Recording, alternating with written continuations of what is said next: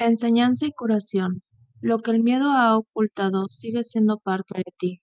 Unirse a la expresión es la manera de escapar del miedo. El Espíritu Santo te ayudará a reinterpretar todo lo que percibes como temible y te enseñará que solo lo que es amoroso es cierto. La verdad está más allá de tu capacidad para destruir. Aceptarla, en cambio, está eternamente a tu alcance. Te pertenece porque, al ser tú una extensión de Dios, la creaste junto con Él. Es tuya porque forma parte de ti, tal como tú formas parte de Dios porque Él te creó. Nada que sea bueno se puede perder, pues procede del Espíritu Santo, la voz que habla en favor de la creación. Nada que no sea bueno fue creado jamás y por lo tanto no puede ser protegido. La expresión garantiza la seguridad del reino y la unión de la afiliación lo protege. El ego no puede prevalecer contra el reino porque la afiliación está unida. En presencia de aquellos que oyen la exhortación del Espíritu Santo a ser uno, el ego se desvanece y queda deshecho. Lo que el ego forja se lo guarda para sí y por lo tanto carece de fuerza. Su existencia no puede compartir, no muere simplemente nunca nació. El nacimiento físico no es un comienzo, es una continuación. Todo lo que continúa ha nacido ya. Aumentará a medida que estés cada vez más dispuesto a devolverle a la parte superior de tu mente la parte que no está sana, devolviéndole de este modo tu mente indivisa a la creación.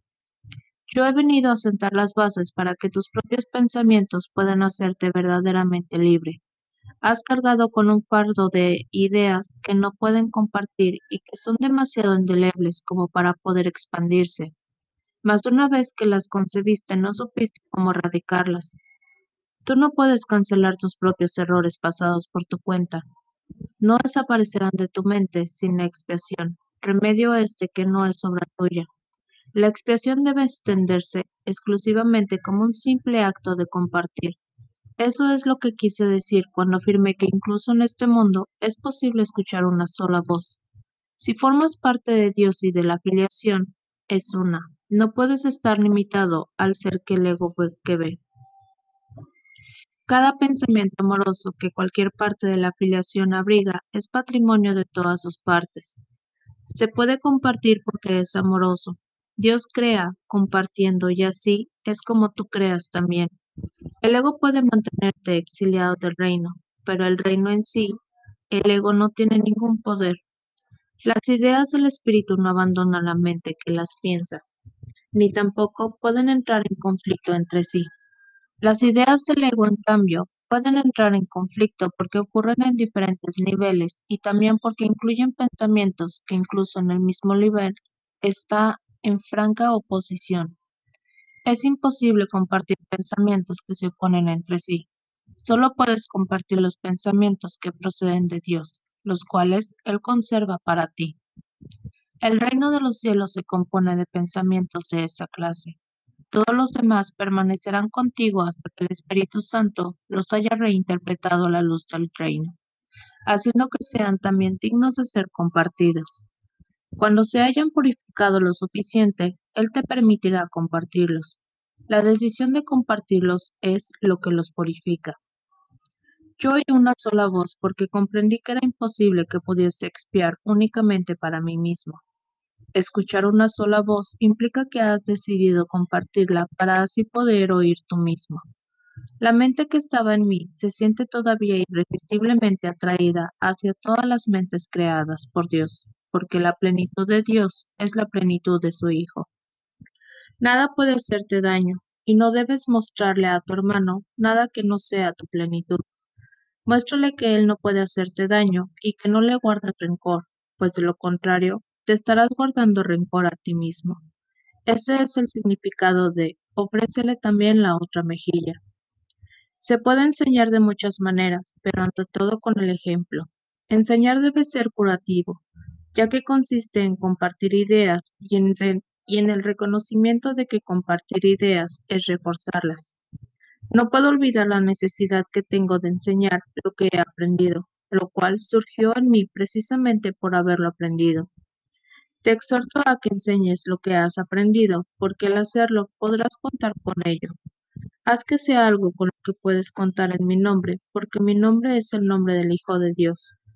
Lo que aprendí te lo doy libremente, y la mente que estaba en mí se regocija cuando eliges escucharla. El Espíritu Santo expía en todos nosotros deshaciendo y de esta manera te libera de la carga que le has impuesto a tu hermano.